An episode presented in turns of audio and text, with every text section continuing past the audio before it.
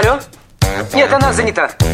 Какой министр? А мы свободны для всех и даже для министра. Это отдел жизни привидений. Э, так, вы знаете, ко мне влетело очаровательное привидение. Мы с вами на одной волне. Hello! Общежитие слушает. И мы вас слушаем. Галочка, ты сейчас умрешь. Нет, лучше жить, общаться и слушать. Разные темы, разные мнения. В программе «Мы вас услышали». 12 часов 36 минут в Москве, уже 37. Добрый день, друзья, в студии Марина Александрова. Макс Челноков. Программа «Мы вас услышали», и здесь к нам а, заглянули гости, прям в студию пришли друзья, встречайте. А, здесь у нас художественный руководитель и главный дирижер Московского государственного академического камерного хора а, хор Минина Тимофей Гольберг. Тимофей, добрый день. Добрый день. Здравствуйте. А также музыкальный критик Михаил Сегельман. Михаил Викторович, здравствуйте. Здрасте. Да. Здравствуйте. По какому поводу вы к нам сюда заглянули Рассказывайте. сегодня?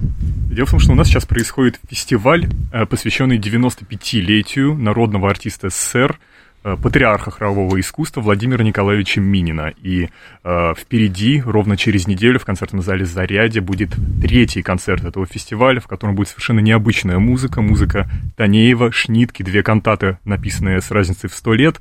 Э, и э, затем в э, январе будет еще один концерт. Ну, в общем, э, сейчас такое, наверное, чувство, что мы подходим к великому юбилею великого человека. Мгм. А э, хор, давайте э, по- познакомим наших слушателей с хором Минина. Это что за хор? Кто, э, сколько человек? Просто я помню, в прошлый раз к нам приходил ваш представитель и говорил, что у вас бывает и 40, и 80 человек может собраться в хор. А, а расскажите про хор. Московский камерный хор создан Владимиром Николаевичем Мининым в 1972 году. Э, Сегодня состав, так как это камерный хор, то есть небольшой, э, около 40 человек. Всегда мы придерживаемся 40-42, но иногда, и данные концерты к этому фестивалю не являются исключением, мы привлекаем наших друзей, в данном случае это Капелла Судакова, и расширяемся вплоть до э, состава 70-80 человек. Также мы привлекаем к сотрудничеству э, большие симфонические оркестры, и в данном случае это будет Российский национальный оркестр.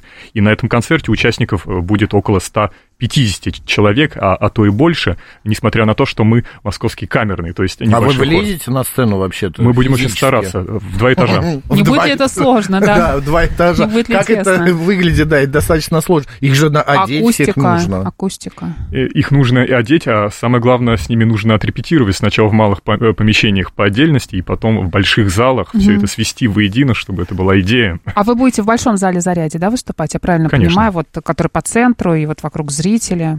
Была там Михаил неоднократно. Викторович, да, на- э, легче спросить, где Марина не была, а где была, это да. Михаил Викторович, вы как э, музыкальный критик, э, скажите, пожалуйста, сегодня в Москве вообще представлена классическая музыка, хоровая музыка, хоровое пение. Насколько это популярно, насколько это востребовано? Ну, это огромный вопрос, и чтобы его, на него ответить, там н- н- нужно месяцы. Конечно, это востребовано, Да ладно, конечно. прям месяц. Конечно. Конечно, потому что это очень сложный, это очень сложный, сл- сложный вопрос, понимаете, это вопрос адаптированного продукта, например, потому что людям надо с чего-то начинать, а, и есть две точки зрения, что надо начинать с простого, а потом переходить к сложному. А есть точка зрения, что вот если ты все время адаптированный продукт потребляешь, то потом ты к сложному не перейдешь. А, Поэтому, с одной стороны, э, хор, э, вот если мы говорим о хоре, то хор должен быть м, ну, есть какой-то образ хора такой традиционный, который немножко, который немножко отпугивает людей от хора, да? Что это вот люди стоят и поют. Потому Ну что да, в, этом отношении, да, так. в этом отношении московский э, камерный хор, он отличается м, разнообразием, потому что он и в театральных спектаклях участвует, и, так сказать, в разных проектах, где сценическое движение, и, и персонажи, и все, и, все. А с другой стороны, да, и музыку разную поет, э, и э, поет и очень серьезный репертуар, и репертуар на стыке э, классики джаза, классики этно, там, классики рока, э, каких-то таких вещей. Вы, вы, например, знаете, что хор в свое время записал песню Стинга? Боже мой, Да. конечно, Теперь знаем. мы знаем, но мы, И- во-первых, у нас Догадывались был об этом. При, э, руководитель хора э, э, Минина буквально месяца два назад, и он нам рассказывал об этом. Но мы тоже Р- знаем. к- какой-то другой? Нет, вот, нет, э, не дирижер. Это были не вы. Наверное, был директор хора Дмитрий Директор. Александрович. Да, да, да, директор был, директор, да, именно он. А насколько вот это вот сегодня актуально вообще, чтобы классический хор с классическими там, а, у вас и теноры, и бас, и все баритоны, все присутствуют, да, в то- Все, кто хоре? бывает, все у нас все, есть. кто есть, да. Насколько это актуально, что поет хор, например, то же самое Стинга, я не знаю, Нужно ли брать современную да, из мультфильмов Да. каких-то или что-то такое. Это вообще, это нужно? Это что, это завлекалочка такая, типа, гости дорогие, приходите, мы не только вам а, камина... Нужна ли какая-то э, там, анимация? Не только. Это Да. еще Поем, возможность, это еще возможность услышать вещи в потрясающем академическом качестве. Потому что в- круче вокального ансамбля, вообще круче голоса, я не знаю, наверное, с- Тимофей, надеюсь, со мной согласится, что круче голоса инструмента нет на земле по богатству, потому что, потому что он вообще может дать. И когда эти слушайте, голоса, и когда эти голоса, я как человек, который много лет работаю с певцами, и когда эти голоса соединяются, а в хоре Минина еще фишка в том, что, понимаете, э, там у всех людей, у всех артистов, у них большие голоса, они сольные голоса, и когда эти голоса спеваются, и когда возникает какое-то единство и какое-то новое качество, это очень круто, и люди это чувствуют. Мгм. А мне вот всегда было интересно, Тимофей, скажите, а вот э, э, дирижеру, руководителю, вы сами поете? Э, Ну, конечно, я должен Ну э, да, я показывать. э, слушаю, да, слышно по но голосу. э, себя бы я в хор свой не взял бы. Почему? А они- а потому что они поют лучше, чем я. Вы Какая самооценка, да. Э, э, Это действительно так, потому что огромное количество, огромный спектр профессиональных вокальных качеств должен быть у артиста, чтобы попасть в коллектив. Конечно, бывают такие редкие голоса, например, тенор. Они как будто, вот, знаете, как динозавры вымирают. Их действительно сложно э, найти, когда нам нужен тенор. Чуть другая устанавливается планка при прослушивании. Но когда мы ищем сопрано, э, это высокий женский голос, ну, такой достаточно популярный, скажем так. Вешаешь объявление, и мы потом приходит через несколько дней 30 человек. У нас такое было, мы А что с тенорами не так? Недобор какой. Нет, Тимофей Юрьевич, э, Тимофей Юрьевич, я сейчас, я сейчас шершавым языком плохо, мало. как говорил Маяковский. Есть такое замечательное, есть такая замечательная э, шутка, что тенору платят за высокие ноты, а басу за низкие. Ну, это А, такие вот голоса, что. да. Дело в том, что настоящих теноров, э, как только появляется настоящий тенор, он на расхват. Климат не тот. Да? А где больше всего теноров? На юге, в Италии, Мгм. например. То есть там интересно. можно за ними охотиться, да? Слушайте, Если никогда что. не думал. А среди А в России женских... больше, а в а в России больше кого? Кого, да. Э, Каких голосов? Вообще, сопрано всегда самый такой э, Универсальный, попу- популярный рынок. Их, Да. их больше всего. Мне кажется, всех остальных, меццо, сопрано, контральто э, э, и мужских голосов примерно столько же, сколько сопрано. Просто вот так устроен рынок. И мы... А вы тенор? Нет, я, я баритон. А, вы баритон. Я тенор. Вы тенор? Да. Как интересно. А можете что-нибудь на своем тенорном? Не-не-не, это, Не это, не, будете? это не моя, это не моя в данном случае. Я дирижирую совсем маленьким, совсем маленьким хориком и, Михаила- свободное от основной работы время. Михаила я бы тоже не взял в наш хор э, в качестве тенора. Да? Из- Извините. А и себя бы не взял в качестве баритона. Да, да. А, Слушайте, а вот не хватает теноров. Ну хорошо, это по- получается от погоды зависит, а, один из факторов погодный. Но а, студенты идут, дети идут учиться а, на певца хора. А, или сегодня это уже правда какое что-то, как вы сказали, вымирающее что-то. А, а нету такой профессии пев- э, певец хора. Ну те- хорошо, артист, Артист. хора. А, артист хора, да, но они идут, чтобы стать артистом-вокалистом. Когда они поступают сначала в колледж, потом в высшее звено образования, они думают, что они будут сейчас петь Каварадоси на Просто- сцене Большого театра. Тимофей, просто у меня складывается всегда впечатление, что э, артист хора это тот, кто не смог э, сольно выступать. Не Отчасти, добился популярности где-то на сольной сцене. отчасти это так, да. Они чуть-чуть не дотянули до э, сольного репертуара, скажем так, э, до сольной карьеры и сели, пускай в хороший, э, но в хор. Э, тенор просто такой еще специфический голос, его сложнее всего поставить. И многие сворачивают еще не дойдя до какой-то Но, высокой планки но при этом пути. есть профессия дирижер хора.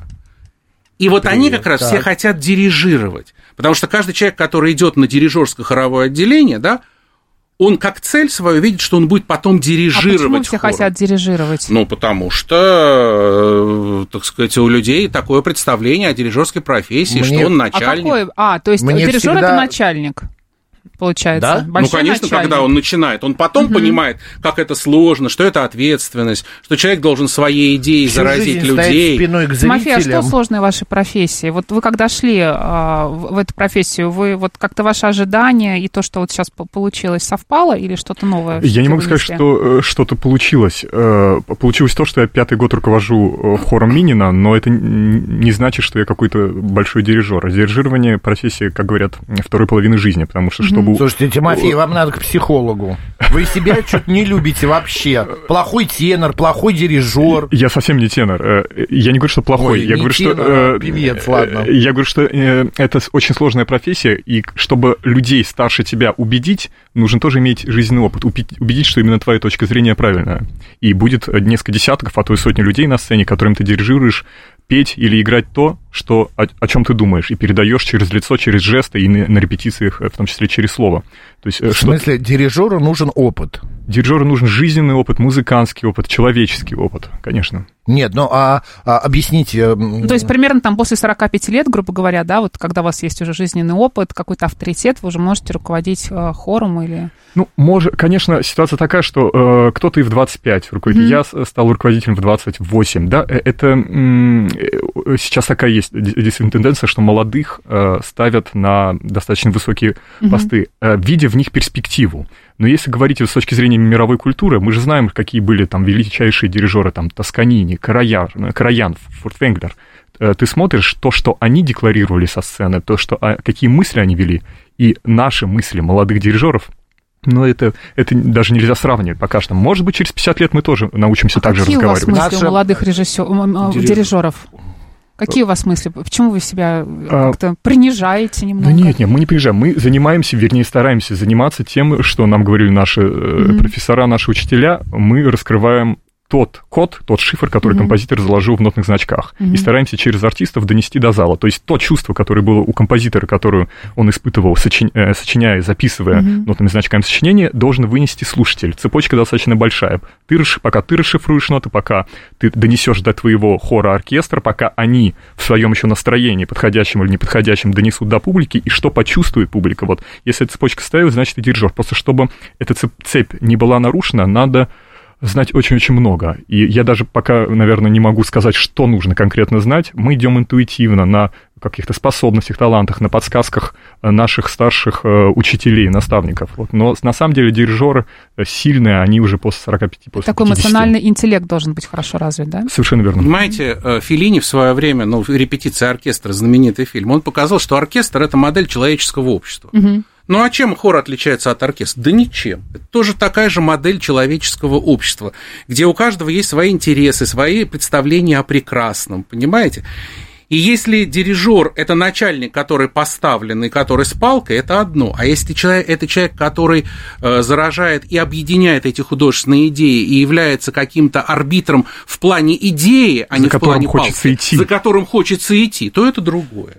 Но а, вот многие сейчас слушатели скажут, ну что там особенного? Ну вот он стоит, машет руками. Многие же не понимают, а, что означает ваши взмахи, зачем нужна палочка, а, что у вас стоит там на пюпитре Некоторые перед вообще вами. палочки не А, используют. Некоторые палочки не используют, да. Ты про Теодора, да? Вот, Нет, ну э, хоровые дирижеры вообще не используют палочки. Понятно. А, что ва- вот вы, э, Тимофей, можете объяснить каждый взмах вашей руки, что означает?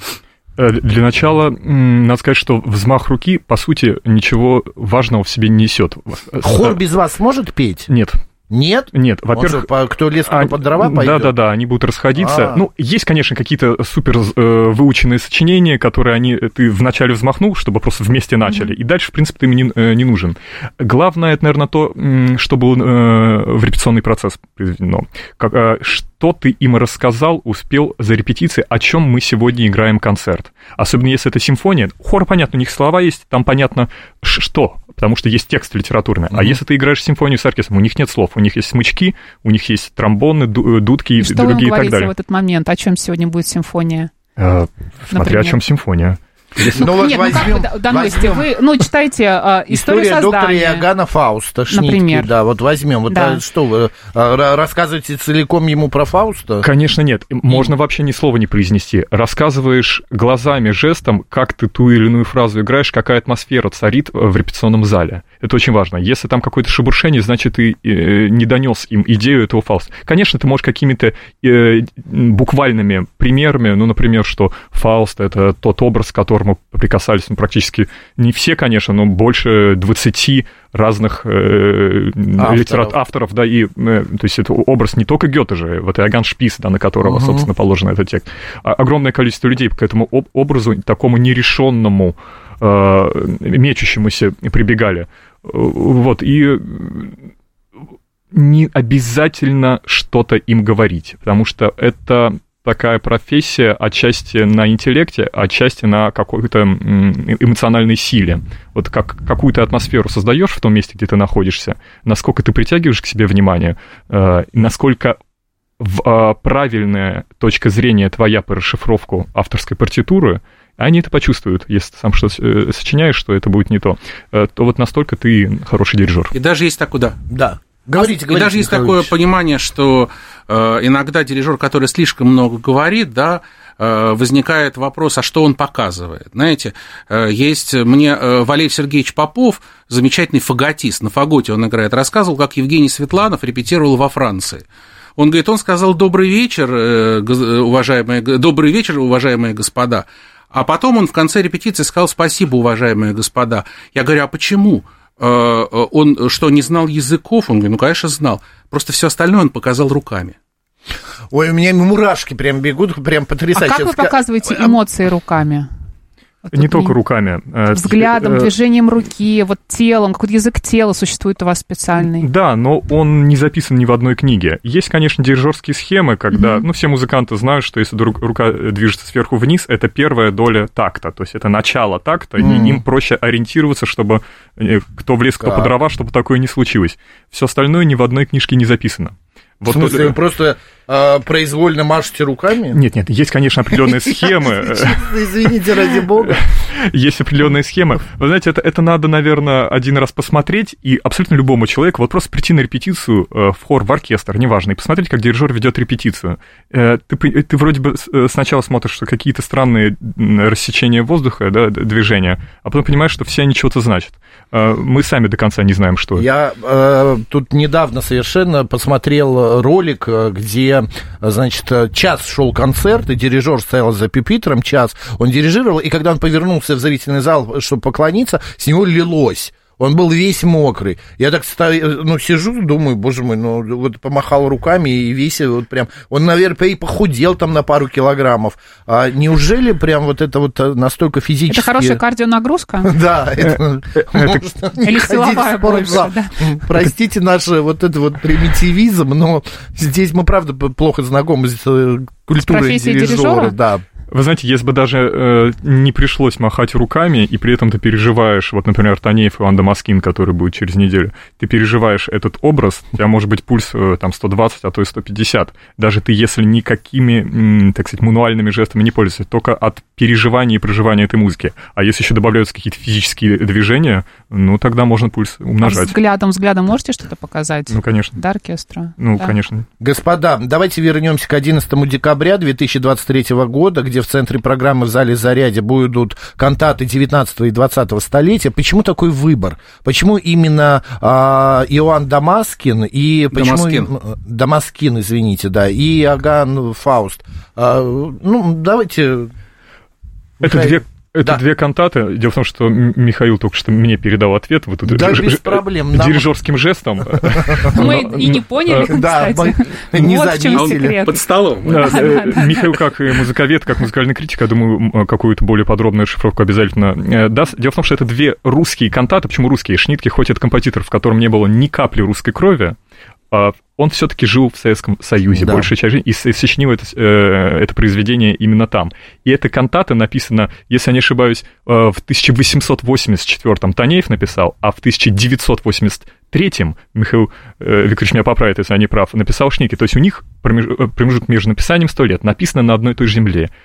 Темы околодуховные. Они не церковные, не религиозные, но эта тема в одном случае Иоанн Дамаскин, это Алексей Толстой, это э, Иоанн Дамаскин, ну, такой просветитель, очень э, просвещенный, набожный человек, который ходил по земле и проповедовал свои истины. А здесь Фауст, человек, который заключил сделку с дьяволом. Mm. Кантата, хор, оркестр, э, большой состав, русские авторы, э, российские, можно сказать так. Но какая разная палитра в музыкальном языке, какая разная палитра э, в звучании. Михаил Викторович, может быть, меня дополнит. Танеев это, Танеев это чистота, это строгость, такой немножко, такой немножко пуризм. Э, э, это невероятная эмоциональная музыка, но она очень строгая. А Шнитке ему было важно показать современную жизнь, ему было важно показать современность дьявола в, современном, в современной его трактовке. Потому что там два облика дьявола, и два певца его воплощают.